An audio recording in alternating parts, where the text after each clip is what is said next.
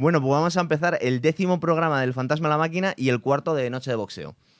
Y hoy vamos a hablar de boxeo defensivo, ¿verdad? Muy bien, sí, hoy boxeo defensivo, luego hablaremos un poco de los eh, combates de las últimas semanas y eh, bueno, a ver qué hay de aquí a principios de julio, que ya veremos que no hay, no hay mucho, bueno, hay boxeo como siempre, pero no hay nada de altísimo nivel. No es verdad, la verdad es que tenemos muy poquito que, ver estos días.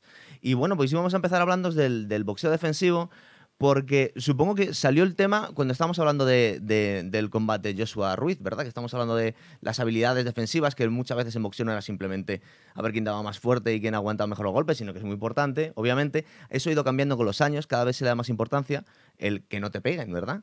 Claro, porque si no te pegas, te aguantas más también como, como atleta, ¿no?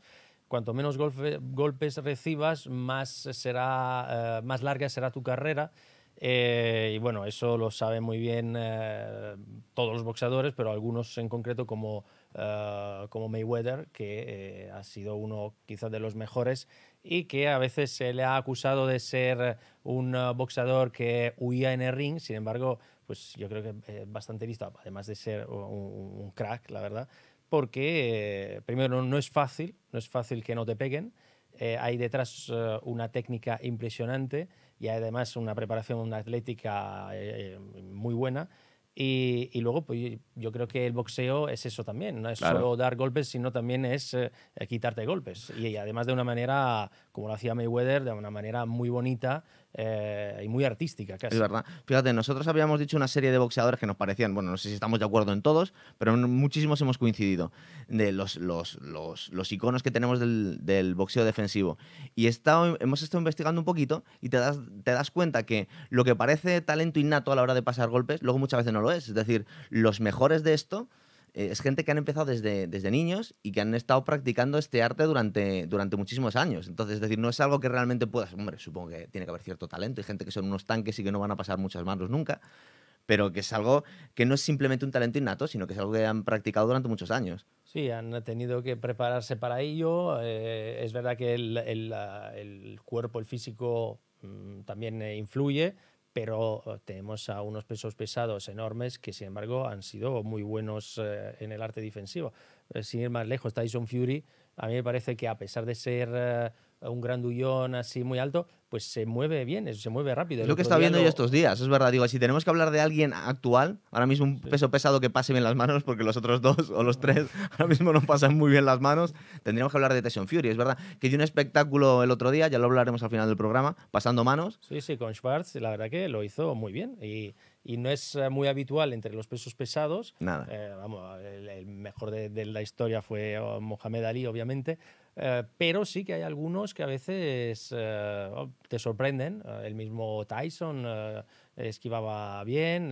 luego hablaremos de Roy Jones Jr., por ejemplo, que también fue pesado, aunque empezara con por un peso menor o, más bajo, digamos. Y, pero sí, que la verdad que el arte del defender es un arte que a mí personalmente siempre me ha gustado, porque siempre me ha gustado mucho ese aspecto del, del boxeo, no solo pegar y pegar duro, sino también esquivar. Y las grandes esquivas son muy, muy bonitas, son muy estéticamente muy bonitas. Contaba Mayweather que, bueno, también es que es como si no tuviese abuela Mayweather, pero dice que estamos en la era de Mayweather del boxeo, pero hasta cierto punto es, es, es, verdad que ha puesto de moda cierto tipo de boxeo en el que ya no es tan castigado el boxeador. Cada vez ha ido, digamos que eh, cuando en otros programas hemos hablado del boxeo de, a principios de siglo, esa gente era sobre todo gente muy ruda, por supuesto que tenían que tener ciertas dotes defensivas, pero yo creo que a lo largo de los últimos años ha, sido la parte de, la técnica que más se ha desarrollado, ¿verdad? La defensa. Sí, yo creo que sí. Además, así investigando un poco para este programa, eh, bueno, pues eh, caí en uno, un boxeador, Young Griffo se llamaba, era un australiano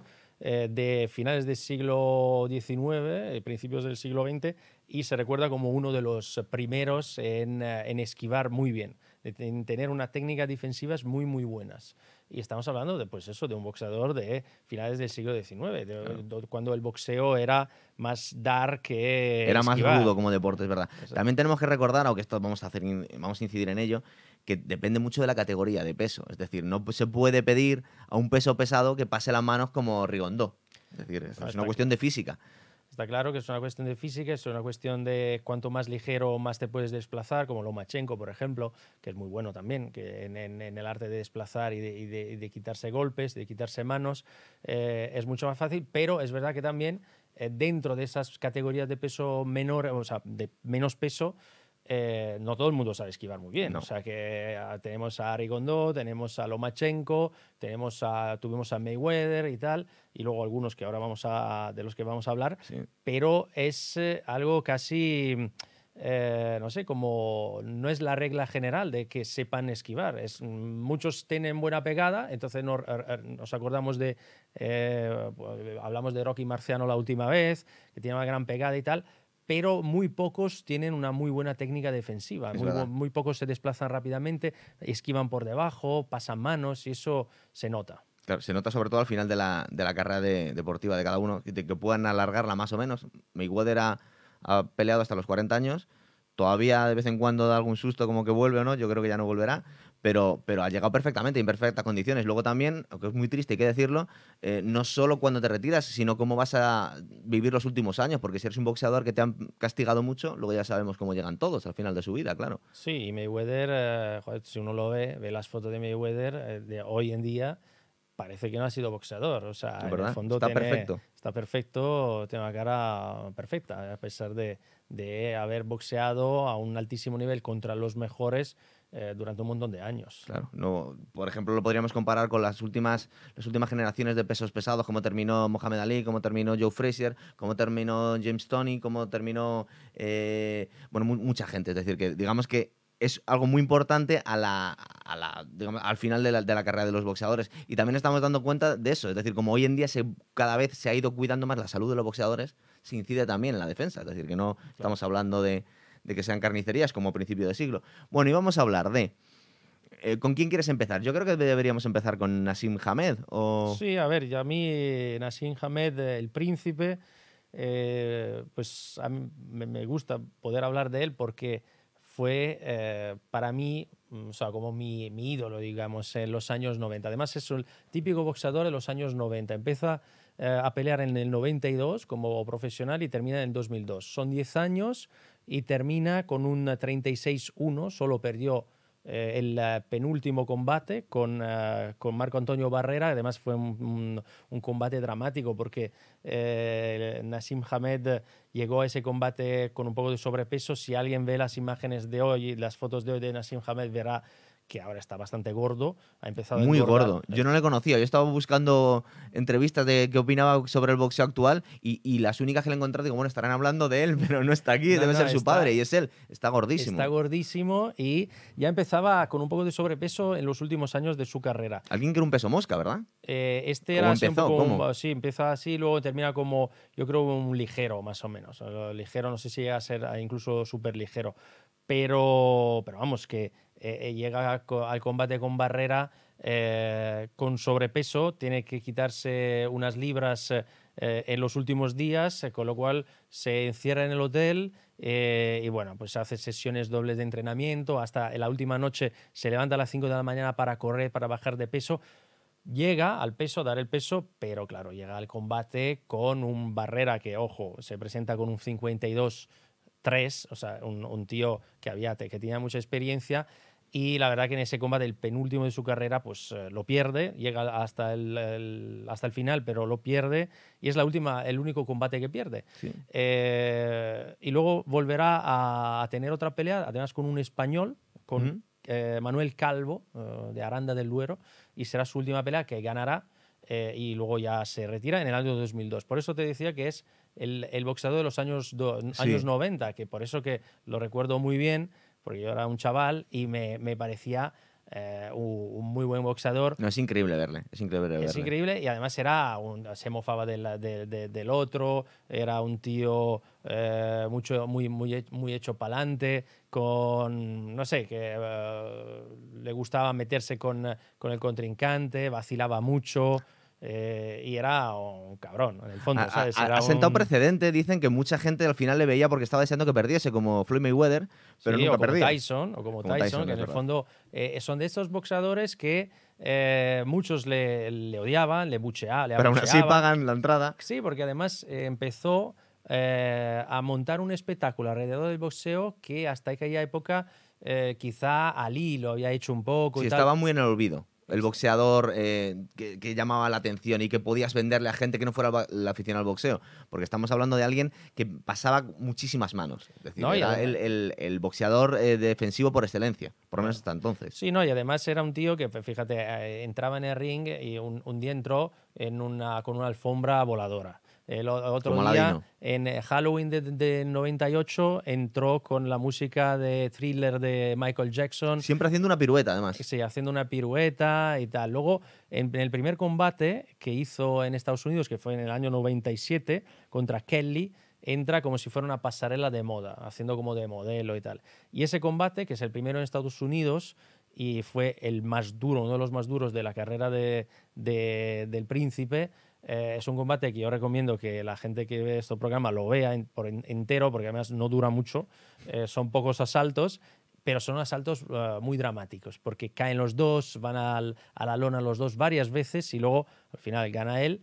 eh, gana él, pero empieza a cobrar mu- muchos golpes, porque lo que dices tú, que sí, que er- es verdad que tenía una- un arte defensivo que a mí me encantaba, que era muy bueno, muy vacilón, muchas veces con las manos abajo sin... eh, sin Sí, eh, eso quería comentártelo luego después, que también, y lo vamos a ver en más boxeadores, eh, aunque parezca una vacilada, también tiene su razón de ser ir con las manos muy bajas. Es decir, es más fácil eh, pasar manos con la parte superior del tronco si tienes las manos bajas. Por supuesto, corre mucho, muchos riesgos, pero para algunos es un riesgo controlado. Es decir, no puedes eh, pasar las manos igual cuando tienes las, la guardia subida que si vas con la guardia baja. Entonces, digamos que, que es, es una, es un riesgo que él consideraba controlado hasta que deja de estarlo. No, claro. y además, ese, a ver, que en el fondo se comía muchos golpes. Yo luego estos días viendo un poco sus vídeos de antiguos, que yo lo recordaba de los años 90 cuando, lo, cuando le veía, eh, pero oh, sí, es verdad que mm, esquivaba muy bien, hacía cosas muy, unas virguerías muy buenas y tal, pero también se comía Alguna muchos vez pagaba golpes, el ¿eh? precio, O sea, claro. Muchos golpes le llegaban. No estamos en Matrix. Yo tengo a- aquí una serie de,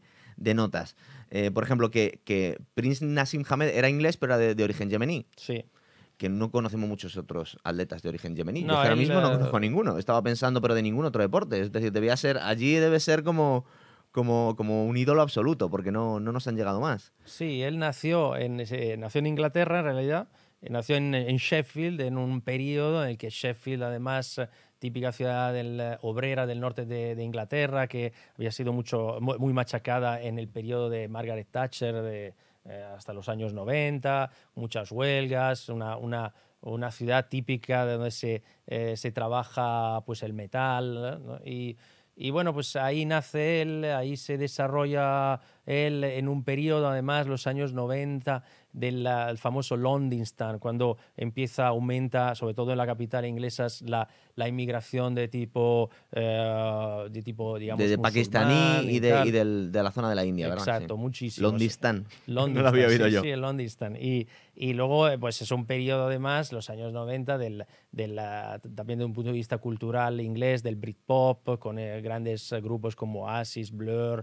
eh, y él tenía un poco el icono, a pesar de, eh, bueno, pues de, de ser de origen yemení, pues tenía eh, como, eh, digamos, eh, firma técnica Adidas, que también diseñaba sus zapatillas, diseñaba algunas camisetas. Empezaba ya con él. el branding, sí. Sí, era- tenía un branding como bastante molón para aquella época que, que recordaba un poco todo, esa, todo ese Britpop, todo- todos esos grupos así que se hicieron muy famosos durante todos los años, los años 90, ¿no? Era como...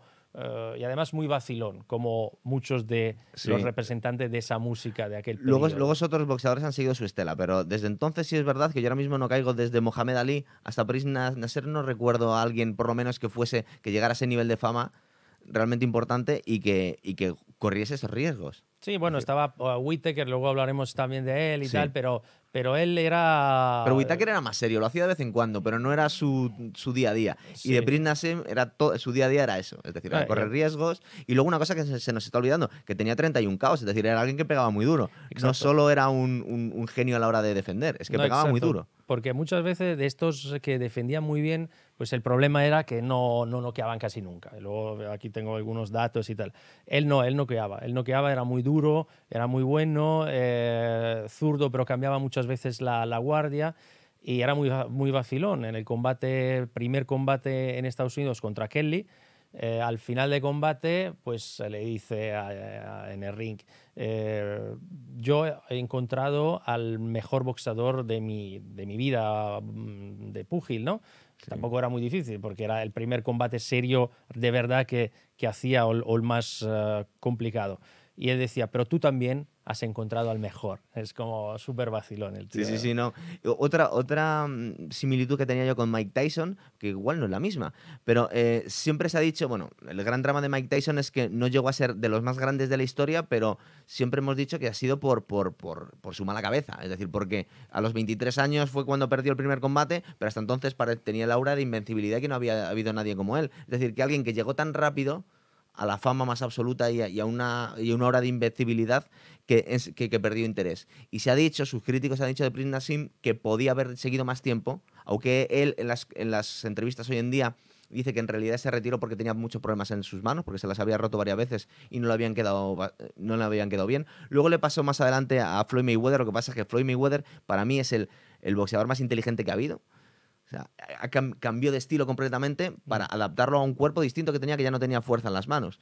Pero Prince Nassim, él comenta en las entrevistas que él realmente cuando se retiró no es porque no le quedaban, no es porque le quedaran años, porque en realidad casi no lo habían castigado, claro, sino porque tenía las manos muy, muy debilitadas ya. Sí, de hecho con Barrera, eh, años después, dijo que es, eh, peleó, pero durante la pelea se, se rompió la mano y que no dijo nada en, en, el momento de la pelea porque no quería quitarle mérito al otro, ¿no? a Barrera. De hecho, son muy amigos, a pesar de ser muy vacilón y, tal, pues eh, es un tío que luego ha tenido eh, muchas amistades ya fuera de ring, ¿no? Y una, una, de las grandes amistades que ha tenido ha sido con Marco Antonio Barrera y le ha intentado, pues eso, reconocer su talento, eh, no, mm, no contando de que, en, esa pelea él se había roto la mano, con lo cual era imposible que ganara la pelea. ¿no? Es verdad, es verdad. Con lo cual, bueno, pues dice también eh, mucho de él, que, que, siempre se le ha criticado mucho, ya te digo, cuando él subía a ring en la alfombra voladora, etcétera, etcétera, la gente le abucheaba, pero en el fondo era lo que quería ver la gente. Y ese, él lo había entendido. Había entendido que en Estados Unidos el boxeo no es solo un deporte, va más allá del deporte. Eh, engancha y la gente quiere ver también espectáculo, no, solo dos personas que, que, que, luchan y que pelean, sino el espectáculo que hay alrededor del, de este deporte. Y él lo hizo fenomenal. Eso lo ha entendido muy bien después Floyd Mayweather, que una de las razones por las que dice que enseña tanto todo el dinero que tiene y todas las joyas y va tan con esa ostentación, porque está deseando, em, digamos que, despertar el odio y la envidia en muchísima gente que está deseando que pierda. Pero bueno, aún así están pagando sus entradas y sigue ganando más dinero. De hecho, son muy amigos, Floyd Mayweather y él, y siempre están comentando que le dice a Floyd que, tuvo mucha suerte de, que no coincidieran en, digamos que en su prime time.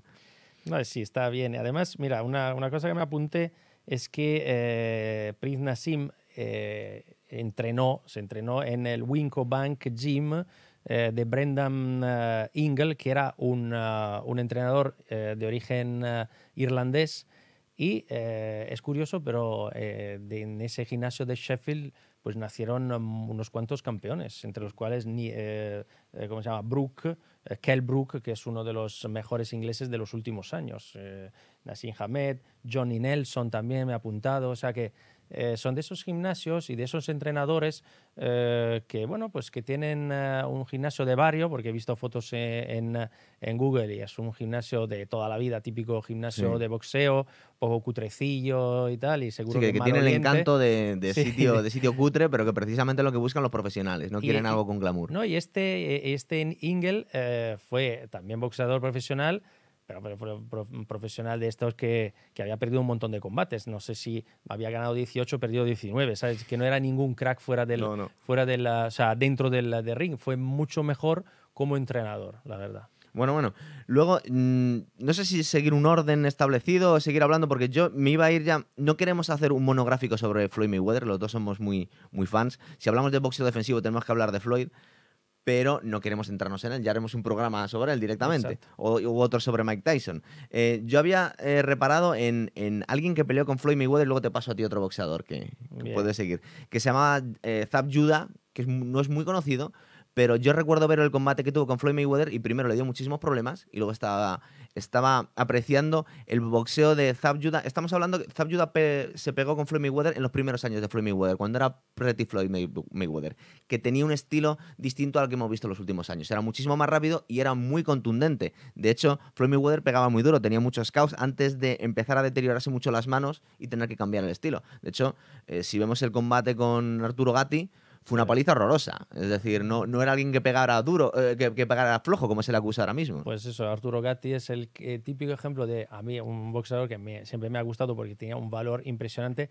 pero es uno de los boxeadores que más ha cobrado en la historia del boxeo. Y, ese combate es horroroso. Sí, sí, hay, hay, varios combates de, de, Arturo Gatti donde da, porque da, porque que al final pelea hasta el final eh, pero cobra muchísimo. Y con Mayweather, vamos, es que creo que hay un asalto, no sé si el tercero o el cuarto, donde eh, no sé si no llega a dar ni un golpe a Mayweather, o quizá uno. Y un recital de combinaciones que han quedado para la historia, en plan de cómo hay que dar las combinaciones y, de hecho paró el combate el entrenador, tenía los ojos completamente cerrados los dos, él quería seguir, porque sí, porque los huevazos los tenía, pero, pero estaba siendo una, una masacre.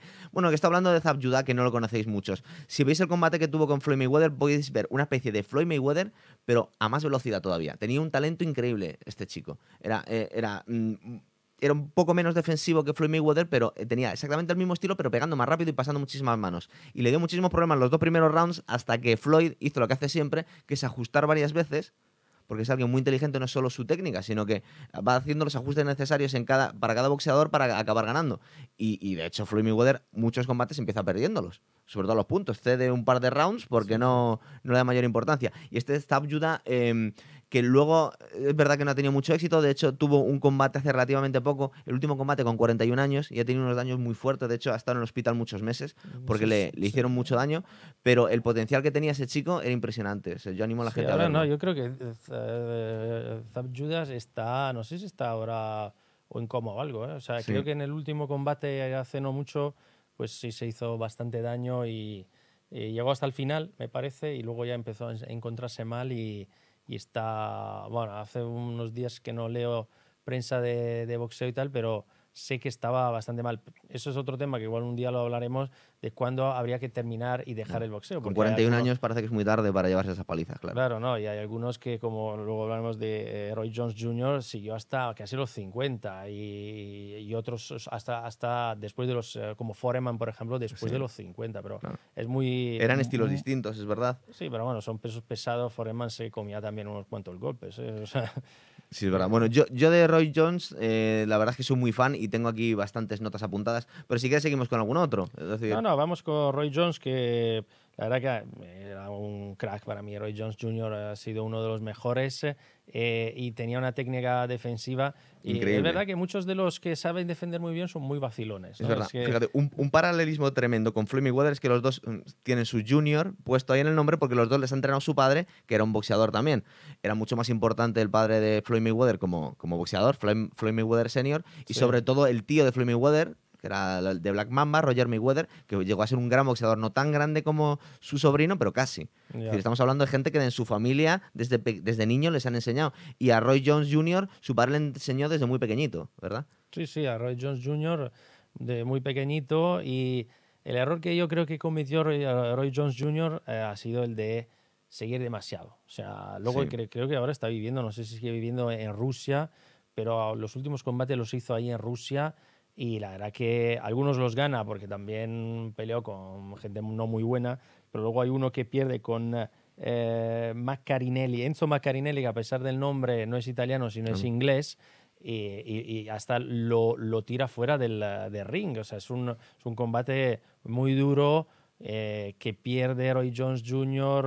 Eh, ya con casi 50 años de edad y es bastante lamentable que uno que ha sido uno de los mejores pues haya seguido tantos años eh, pues en un boxeo ya que no, no tiene mucho valor. Pero bueno, es verdad. En los años grandes de Roy Jones Jr., que empieza en el 89, su primer combate. Bueno, lo que pasa es que hay que hablar primero de, las Olimpiadas. Es decir, que fue el gran drama que tuvo el boxeo americano. Es decir, este chico, toda la gente consideraba que iba a ganar.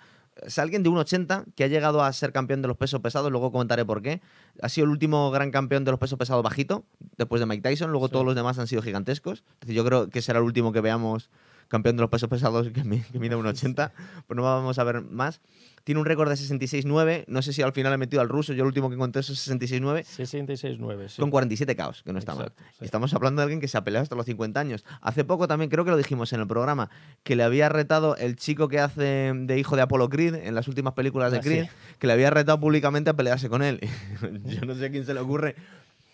Sí, supongo que estás haciendo una película y te ves muy en forma, pero no deberías pelear siendo un boxeador No. con Roy Jones Jr., pero bueno. A nosotros nos encantaría verlo, ¿verdad? Ese combate. Sí, no estaría mal. Lo que pasa es que ya tiene una edad Roy- Jones que, que mejor que, que ya no siga, no siga peleando. Es verdad. Bueno, pues eh, simplemente el gran drama que tuvo las Olimpiadas de Seúl 88, Roy Jones Jr., es que fue uno de los grandes robos que ha habido en la historia. Perdió con un coreano en Seúl Ya. Y el mismo coreano ni siquiera subió las manos y luego en la entrega de medallas le subió las manos a, Roy Jones Jr. porque era evidente que había ganado Roy Jones Jr. y que era una vergüenza. Pero, pero bueno, es- fue, fue así. Él, cuenta que estuvo a punto de, de dejar de boxear porque había dedicado toda su infancia a, aprender a boxear y, cuando mm, sufrió una- un robo tan espantoso, pues eh, quedó muy, muy desmoralizado. Pero bueno, luego empezó la carrera y, y no le fue mal, ¿verdad? Cuando empezó como profesional. No, no, sí fue una carrera muy buena. Es verdad que tiene nueve derrotas, pero vamos. Pero más adelante. eh, sí, más adelante. Y algunas, eh, ya te digo, ya cuando ya era bastante más mayor. Y yo, de, de, mm, de todos quizás los combates, yo, vamos, me, me- me quedo con Roy Jones Jr., eh, Joe Calzaghe, que fue un combate espectacular, precioso, del año 2008. Eh, Con lo cual ya los dos ya eran mayorcitos porque él tenía 39 y Calzaghe 36. Y ojo, es el último combate de Calzaghe que eh, termina con un 46-0, invicto. O sea, un, un- un crack que a veces no nos haga- no, vamos, lo pa- pasamos por alto, pero fue un gran, un grandísimo campeón. Yo eso no lo tenía apuntado. Y es muy bueno, es un combate muy bueno y hay una escena, eso se encuentra en YouTube, es bastante fácil, donde los dos ya, eh, creo que en el último asalto, pues empiezan a esquivarse golpe, eh, unos y otros, porque Calzaghe también era muy bueno en, esquivar, y empiezan como a vacilarse entre ellos y, primero esquiva mucho Roy Jones y luego Roy Jones in- intenta darle al otro y el otro empieza a esquivar también y, hay esa especie de baile entre los dos donde esquivan los dos y ya termina el combate. O es un combate muy bueno y que gana eh, Calzaghe. Me lo apunto, pues tendré que último verlo. combate. Lo, lo tendré que ver. Bueno, cosas que teníamos que, que tratar aquí.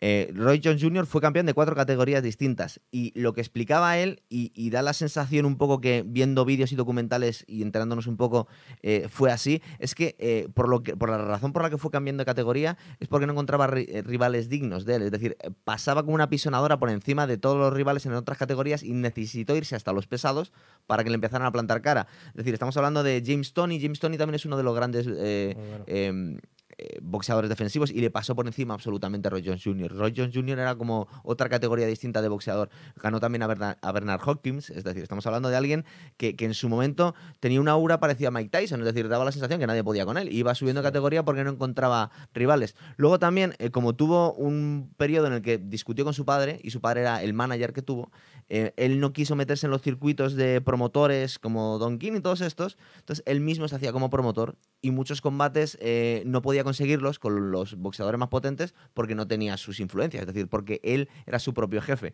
Era alguien que debe haber sido muy, muy peculiar porque también ha sido rapero, que tiene esta canción de Can't Be Touched, que es muy buena además, está sí, muy bien Está hecha. muy bien, la verdad que sí. Y aparte habla, mm, te está contando en el estribillo lo que hacía siempre con los rivales. Es decir, esa, Sí, esa no- canción es, es- No le tocaban nunca, la verdad que. es verdad. Y luego también ha sido actor, es decir, que no solo, no solo ha sido uno de los grandes boxeadores. Yo tengo que apuntar que mucha gente lo considera el mejor boxeador de todos los tiempos, libra por libra. Bueno, Libra por libra, bueno. dema- quizá dem- demasiado, pero sí fue uno de los, eh, de los mejores seguro. De los Claro. mejores seguro. Ya te digo, mm, la parte final de su carrera, eh, Sí, es verdad. Al final, lamentablemente. al final fue un poco mal. Eh, tuvo una, un par de combates con Antonio Tarver, que también sale en Rocky Balboa, es el, el chico que pelea con Rocky antes de, antes de retirarse. Pero el, el primer combate lo ganó, lo ganó Roy Jones Jr. y el último le hizo, el segundo le hizo un KO muy feo ya a Antonio Tarver. Estamos hablando que Roy Jones, eh, digamos que para entendernos en términos llanos, fue tan desobrado durante una parte muy importante de su carrera que al final seguramente intentó meterse en la boca más de lo que podía masticar.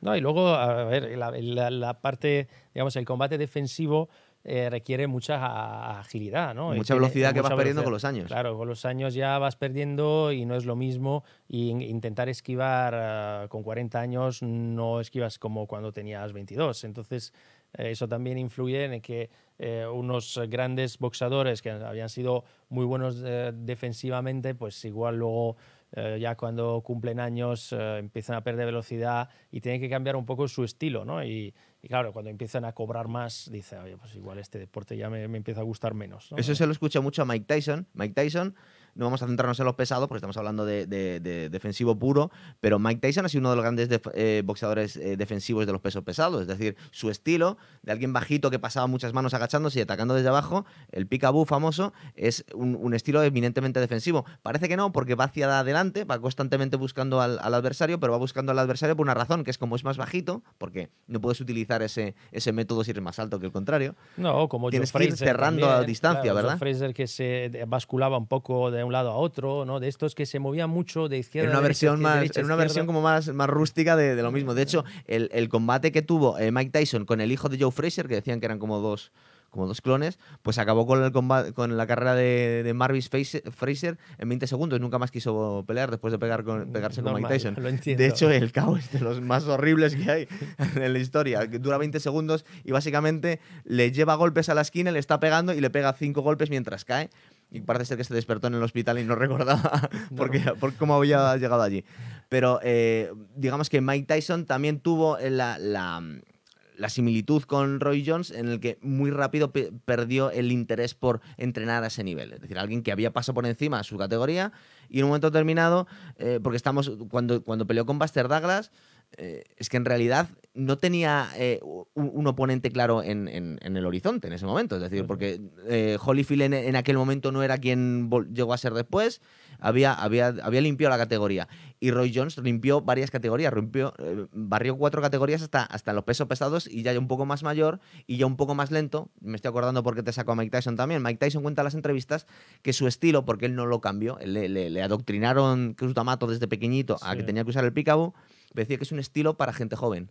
Que Claro. tienes que ser muy rápido. Y dice, yo empecé a perder en cuanto empecé a, a ser un poquito más lento. Y supongo que a Roy Jones le empezó también a pasar eso, ¿verdad? No, no, seguro, seguro que en cuanto además vas cogiendo peso, porque claro, ¿qué, qué ocurre con los pesos pesados? Los pesos pesados pueden coger peso, no tienen que estar dentro de una categoría. El peso pesado es de 80 y tantos para arriba. Da igual que peses eh, 101, 112 o 120 como Andy Ruiz, este último campeón.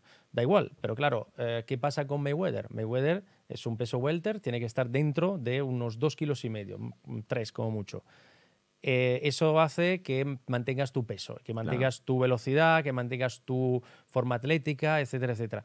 Eh, entre los pesados eso no pasa y vas cogiendo peso porque los años pasan y vas cogiendo peso. Roy Jones Jr. cogió peso, Tyson cogió peso y eso se, se nota Ali, también en la... Ali cogió peso. Claro. Ali no pasó a las manos como las pasó al final de su carrera. De hecho, Ali era también un boxeador muy inteligente, pero también recibió muchos golpes. Y una de las cosas que tenía al final de su carrera era que, que- que por fuerza de voluntad conseguía ganar y levantarse de palizas que le dieron hasta que terminó, terminó fatal No, realmente. de hecho, crea- en los últimos combates ya, yo creo que Ali, además del peso, ya empezaba con la, con la enfermedad, que era un poco así Los latente. últimos sí. Entonces ya eso le impedía moverse con naturalidad y con la agilidad de, de, de- de siempre. Es verdad. Yo creo que también podríamos decir que, salvo alguna excepción como Mayweather, eh, el boxeo defensivo en su apogeo tiene que ser de boxeadores jóvenes, ¿verdad? Ya cuando ya están pasando la treintena, eh, ya es más, eh, hombre, tener una técnica, porque podríamos hablar, por ejemplo, de la técnica Mayweather, que es la famosa eh, Philly s- podríamos traducirlo algo así como el,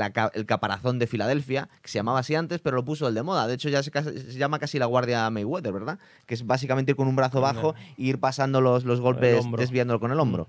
Eh, pero él ha hecho, él ha hecho, eh, digamos que ha perfeccionado una técnica que ya estaba y adaptándolo un poco a, una vez más, a sus, a sus circunstancias. Es decir, ya no es un chaval, ya no tiene tanta aguante en las manos y ha tenido que cambiar un poco eh, su, su técnica a la hora de, de- de- de poder ganar la- las peleas.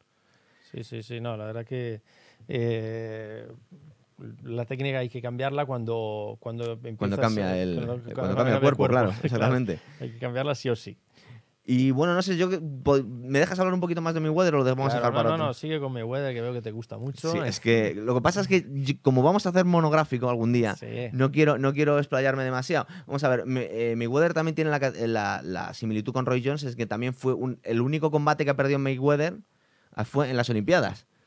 Perdió la semifinal, porque luego ganó el bronce, y también fue un robo. Parece que no fue un robo tan escandaloso como, como el de Roy Jones, que había hecho un KO incluso en la final, y aún así le dieron el ganador al coreano, pero fue un escándalo. Esto fue en Atlanta 96, pero también nadie creía cómo podía este chaval perder y no volvió a perder una carrera, una, una pelea en su vida. Además en Atlanta, ¿sabes?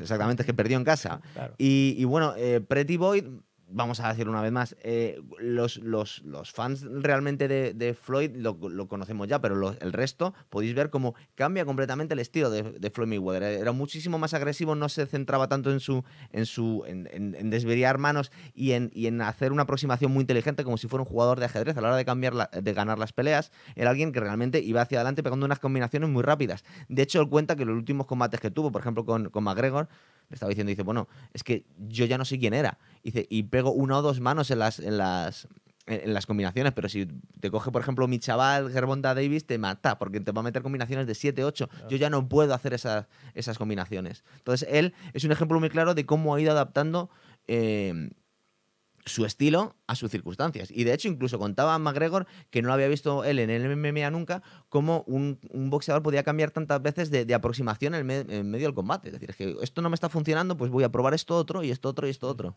No, y luego él, vamos, yo recuerdo muy bien el combate que hizo con Canelo, que ahora Sí. para mí Canelo es uno de los que mejor esquiva. es Mejor defiende, bueno, ¿verdad? A mí me recuerda mucho a. Mayweather. Es, es Claro, curioso. pero si tú ves el combate con, con Mayweather, entre Mayweather y Canelo, vamos, que Canelo, eh, no digo que parezca un amateur, pero, pero vamos, eh, eh, Mayweather es que esquiva de una manera impresionante y Canelo es que no puede con él. No, no, no. con él y no fue hace mucho, ¿eh? o sea, no fue hace un mogollón, mogollón de años. Pero es verdad que Canelo mm, aprendió la lección y ahora se ha Yo le veo hacer uno- lo que le hicieron a él. Sí, sí. Porque muy pasa muy, bien, muy- pasa muy en las manos. De hecho, igual eso no le gustará a la gente de México. Nosotros somos muy, muy fans de Canelo. De hecho, debe ser, yo creo que el mejor boxeador. Para mí es el mejor boxeador que hay ahora mismo en activo. O sea, a mí me encanta porque es muy completo y, y- y es impresionante. Pero yo no le veo muy mexicano en su estilo. Es decir, eh, defiende más que, que otros boxeadores mexicanos. No es Julio César Chávez ni. Y Golovkin que él dice que se siente mexicano. Y dice, yo peleo como mexicano y me siento muy de México y aprendo muchas palabras en, en español. Pero eh, Canelo es un boxeador muy completo. Y yo creo que se ha ido volviendo muy completo porque aprendió mucho de, de este hombre, ¿verdad? No, no, sí. eh, pa- Para mí Canelo ha aprendido un montón eh, y es verdad que sabe esquivar muy bien, muy bien. Es muy espectacular. En el momento de esquivar es muy espectacular porque no esquiva un golpe o dos, esquiva mm, Combinaciones enteras, es verdad. Y eso no lo hace cualquiera. O sea, esquivar un golpe o dos, pues bueno, vale. Eh, esquivar combinaciones de tres, cuatro o cinco golpes es tienes que ser muy buenos para hacerlo y él lo hace. Y, Es verdad. Y quitando Golovkin, que yo creo que los combates de Go- con Golovkin, pues mm, vamos, eh, eh, el que le dan ganador podía ser un combate y el que le dan un, o sea, podía ser un empate y el que le dan un empate podía haberlo perdido. Perfectamente. Eh, la verdad que a partir de ahí eh, cambia, cambia muchísimo el estilo y, y, también hay que ver cuando mm, volvamos a tener un gran combate de, de- Sí, de Canelo. ¿eh? porque O sea, por- es verdad, a ver con quién. Porque yo pensábamos que Jacobs, pero bueno. Le Claro. quedó, le quedó un poco grande claro, Canelo. con Jacobs, eh, que Jacobs. mira que Jacobs es muy bueno, pero es que ahí dio un recital de, mm, de, de- de- técnica defensiva de- Es verdad. muy buena. Sobre todo defensiva, es verdad. Es que está intratable Canelo ahora mismo. Yo no sé si o, o- o pelea con o pelea con, con Triple G otra vez o sube de categoría, pero tampoco puede subir mucho más. Hombre, de, de, Golovkin, luego lo hablaremos comentando el combate que hizo el otro Sí. día, hace un par de semanas ya. eh, hombre, Golovkin está, yo creo, que ya un poco bajando su nivel. También Sí, por edad. yo eh, también viendo el, pro- el, el último combate me ha dado esa sensación. Sí. Que se está comiendo más manos de las que solía comerse y que lo que pasa es que es alguien tan fuerte y tan potente que al final acaba pasando por encima. Yo, antes ya de, de pasar a los, últimos, a, los, a los combates más recientes, cuando nos fijamos en el combate, en el, en el boxeo defensivo, vemos distintas aproximaciones. Es decir, por ejemplo, la de Mayweather es la más, la más obvia, la más típica, la más moderna. em, y, y- y la más eh, la que está más de moda ahora mismo, digamos. Pero no. mm, la utilización del filicel es el, el que la ha mm, perfeccionado, pero no siempre, siempre ha estado ahí y es algo, digamos que no es simplemente esa guardia, es como la utiliza eh, Digamos que esa guardia solo se puede utilizar cuando la otra persona también es diestro, es decir, si es un zurdo no te vale porque tendrías la mano del otro aquí delante, y vale en, determinadas circunstancias. Es decir, pues, siendo por lo menos un poquitín más alto del mismo tamaño, es decir, no vale en todas, en todas las circunstancias. Cuando veáis el resto de los, de los que, lo que estáis viendo del programa, eh, algunos combates de los que os estamos diciendo, por ejemplo, cuando hablamos de Mohamed Ali, de Roy Jones Jr. o de Prince Nassim, le vais a ver con las manos muy bajas y tiene su razón de ser. Aparte de dar espectáculo y, parecer que está jugando con el peligro, es mucho más fácil contragolpear si vas con las manos bajas y pasar algunas manos, eh, digamos que esquivándolas, viéndolas muy cerquita, si te lleva las manos bajas, que te pesa más la cabeza. Pero a un riesgo muy grande, claro. de hecho, muchos de ellos eh, cobraban bastante golpes. el mismo Whitaker, que para mí ha sido uno de los grandes muy bueno también, es verdad. defendiendo, también se comía unos cuantos golpes. Y Whitaker eh, para mí ha, hecho unos recitales de, esquivas eh, y de boxeo defensivo muy bueno. Además tenía una, peculiaridad porque utilizaba mucho las cuerdas. ¿no? Whitaker se apoya hasta llega a sentarse en las cuerdas. ¿eh? Sí, lo he visto, yo he visto el vídeo. Hay vídeos, hay muchos vídeos en YouTube y, también muy vacilón y tal. Y, y, esquiva y se sienta en las cuerdas y luego se desplaza y sale, y sale por el lado izquierdo o por el lado derecho. ¿no? Él era zurdo. Y es curioso verlo porque, porque efectivamente eh, mueve con las manos siempre bajas, mueve el tronco de una manera impresionante. Se mueve de, de, izquierda a derecha y parece que le están dando o están a punto de darle y, consigue esquivar siempre y salir mm, desplazando o, hacia la derecha o hacia la izquierda. Es, eh, muy bueno eh, y es bastante espectacular. Otro de los grandes boxeadores de los años, segunda mitad de los 80, todos los años 90, uno de los, para mí, uno de los mejores. De hecho, antes te decía que eh, cuando pues, era más jovencito me encantaba Prince Nassim, que ha sido un poco mi, mi boxeador de los años 90. Whitaker también. Con razón no te gustan tanto los pesos pesados a ti, claro. sí, ese, es tu, referencia, pero no es lo mismo, claro, es verdad. Me parecen más espectaculares y muy técnicos. Mucho más, mucho más, es cierto. Eh, bueno, yo creo que vamos a ir pasando a los combates que hemos tenido estos días. Ah, bueno, háblame de algo más. Quiero, te voy a hablar de uno menos conocido, pero que es un. Menos que Zab Judah todavía. Sí, hombre, Zab Judah no, no es tan desconocido, pero esta Nicolino Loche, que... Así ah, que me venías eh, hablando antes, vale. Sí, porque es Cuéntanos es, peculiar y también eh, eh, recomiendo que vean los, eh, las imágenes que hay, algunas en, en, YouTube, porque es un, era un argentino que lo llaman el intocable, con lo cual ya por el apodo se puede ver como la parte defensiva era la parte más importante de su boxeo. 117 eh, encuentros ganados, o sea, ojo, entre el año 1958 y 1976, es decir... En un momento en el que no estaba tan de moda, exactamente, defenderse. Exacto, y, además era, era, un peso ligero que luego ya pasaría a peso súper ligero. 117 eh, combates ganados, de los cuales solo 14 por KO, con lo cual mm, era muy bueno en defender, pero no tenía mucha pegada. Cuatro solo perdió, uno solo por KO, y eh, bueno, dio unos recitales de boxeo defensivo impresionante. Era tan conocido en, en, Argentina, uno de los mejores, de hecho considerado uno de los mejores boxeadores argentinos. Hasta hay un tango eh, que le, dedican a él, donde se dice, esta noche no voy a salir ni de coña porque pelea Loche en el Luna Park. El Luna Park era el, centro... Eh, como, el Madison Square Garden de Argentina, de, de, Buenos Aires, ¿no? Entonces, eh, era, vamos, considerado, estaba considerado como un gran boxeador y de hecho lo, lo fue. Y su obra de arte, recomiendo que lo vean en, en, YouTube, es el combate contra Takeshi Fuji, que era obviamente ya por el nombre un un japonés, era por el título mundial en Tokio, con lo cual ya sabemos que cuando se, se disputa un combate en casa del, del, contrincante es muy difícil ganarle. Hay que intentar tumbar siempre Y este sin tumbarle ni nada, pero es que hay mm, igual cinco o seis manos seguidas que eh, consigue esquivar de manera repetida. Es, es brillante. Y fue campeón, en ese caso, en el año 1968 hasta el año 1972.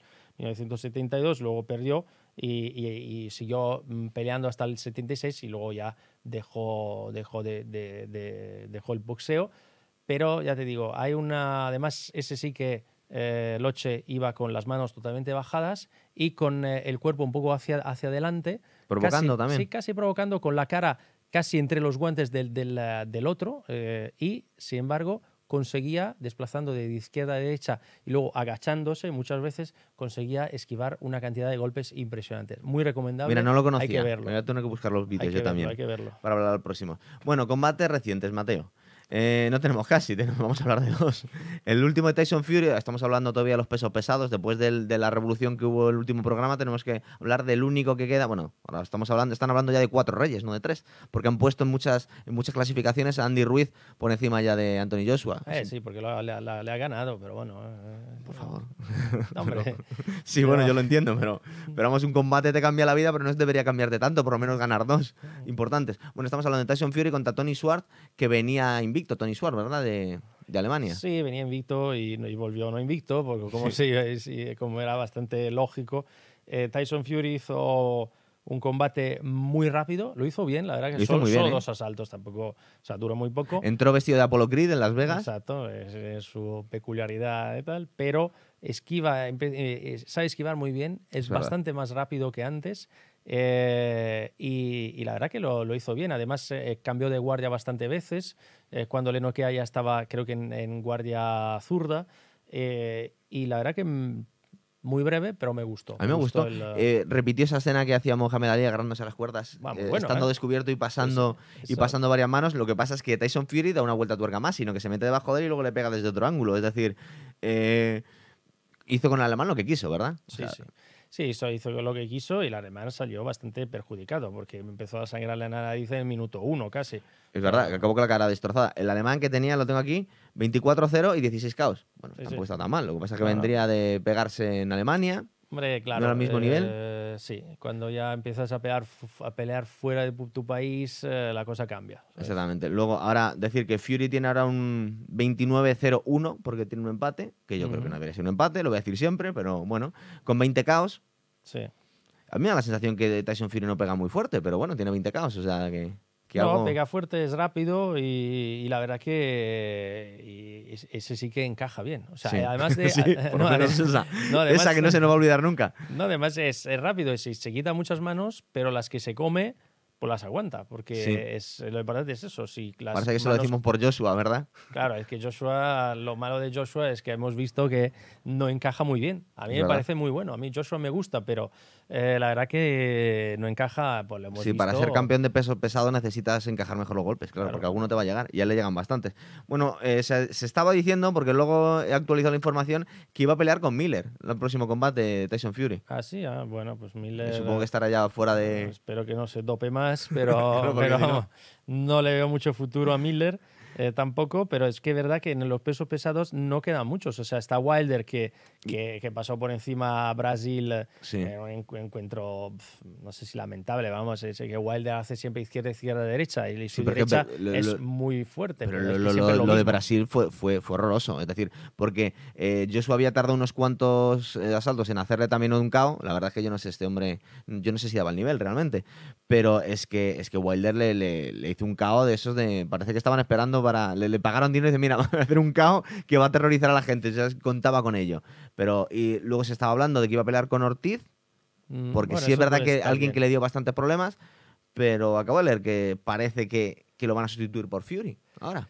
Hombre, eso estaría muy bien. Lo que pasa es que Ortiz eh, me parece bien muy bueno. También tuvo sus más y sus menos con el doping. También Sí. hay que tenerlo en cuenta.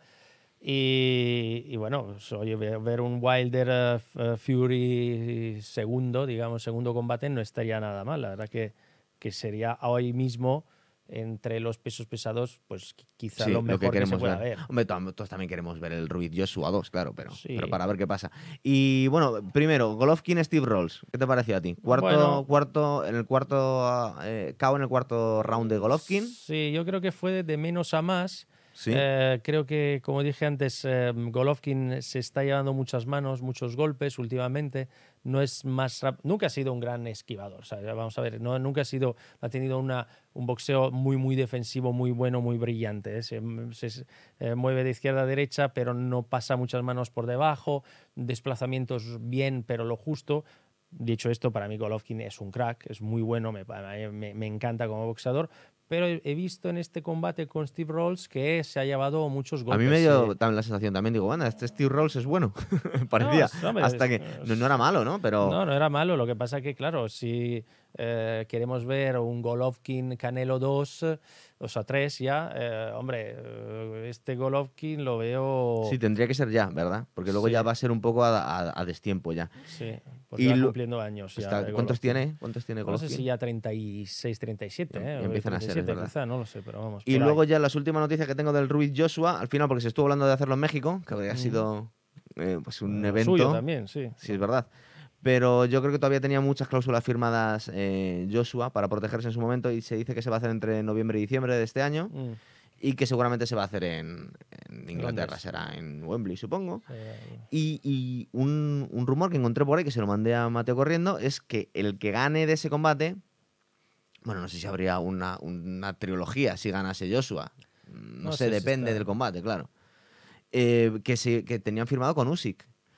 Un Usyk que se le llama el Lomachenko gigante, también ucraniano, que son muy amigos. Sí, eh, Usyk, eh, bueno, pues yo no lo he visto mucho, la A verdad. mí me que no gusta lo- mucho, no es muy bueno. mucho, Le pasó a Tony Bellew por encima y, y digamos que ha barrido los, los Mm. cruceros. Un poco como le pasaba a Roy Jones y ha tenido que subir de categoría porque no tiene con quién pegarse. No, sí, de hecho estaría bien que si es un, un- alguien nuevo en los pesados, uno además que viene de los pesos un poco mm, más eh, pequeños, porque tiene más, eh, más capacidad de desplazamientos, mm, ser- seguramente será más rápido. Y sí, Usyk habla muy bien de él. Ya te digo, no, no lo he seguido mucho, pero sí que me parece bien que, oye, que eh, todo lo que pueda sumar a estos, que al final tenemos a Fury, Wilder, Joshua y ahora Andy Ruiz, y no hay, no hay más. No en- tenemos en más, es esa verdad. categoría. O sea, que lo demás. El resto están pues, dopados. Or- Ortiz, sí, exacto. que Ortiz, si no se dopa, podía ser un revulsivo y tal, Pero, pero, tiene es que no hay, 42 años, claro. Claro, es que no hay, no hay, no hay más, no, no hay mucho más. Bueno. Joseph Parker, bueno. Sí, pero vamos. eh, eh, ese Usyk sí, sí puede ser una- un buen fichaje para, lo- para los pesados. Muy bien, pues lo dejamos aquí, ¿verdad? Sí, bueno, de aquí en adelante tampoco hay mucho. Lo que me ha apuntado de aquí al 13 de julio, eh, 23 de junio, eh, Rigondo, que vuelve. Ah, vuelve. Que bueno, ya había vuelto hace unos meses ganando y ahora eh, hay un combate contra Julio Cejas, que es un combate en, en doz- 12 asaltos, con lo cual un título, título mundial en enero creo que había vuelto con uno, uno solo de 8, que además ganó eh, por KO al principio del, del combate. Y luego eh, los eh, hermanos gemelos Charlo, que manda huevos, uno se llama Jarmel y otro eh, Germel, o sea, que Imagínate la locura iguales, llamarles en casa. son iguales y se llaman casi igual. Y uno combate el 23 de junio y el otro el 29 de junio. Y luego el 13 de julio, eh, Ryan García, que es un Sí. eh, chaval que a mí me llama mucho la atención, me parece un eh, boxeador eh, de estos que, bueno, pues eh, igual en cuanto encuentre a alguien eh, muy, muy bueno, igual va a perder, pero de momento me parece muy bueno, muy ágil y además es un chico guapo, con lo cual tiene a un montón de seguidores en marketing. Instagram, tiene un marketing detrás muy bueno, eh, tiene ya a De La Hoya, vamos, que le ha fichado en su grupo. Y mueve mucho... Sí, ya mueve ya mucho- lo había oído su- Sí, a- a- cuando ves un combate suyo hay más chicas que chicos viendo, viendo el combate, o sea, es, que es flipante. Pero 13 de julio va, va a... hay una pelea suya, pero no se sabe todavía contra quién. Por lo cual es un poco... mm, Vamos, no Cuidado que ya le, mira a lo que le pasó a Joshua, que no sabía con quién se iba a Claro, pegar. ¿no? Al final ser perdió cuatro cinturones de golpe. Así que nada, vamos a ver qué pasa y ya hablaremos un poco de, de estos combates o de algo más. Y eh, luego prepararemos novedades, por supuesto. Perfecto, muy bien. Muy bien, muchas gracias.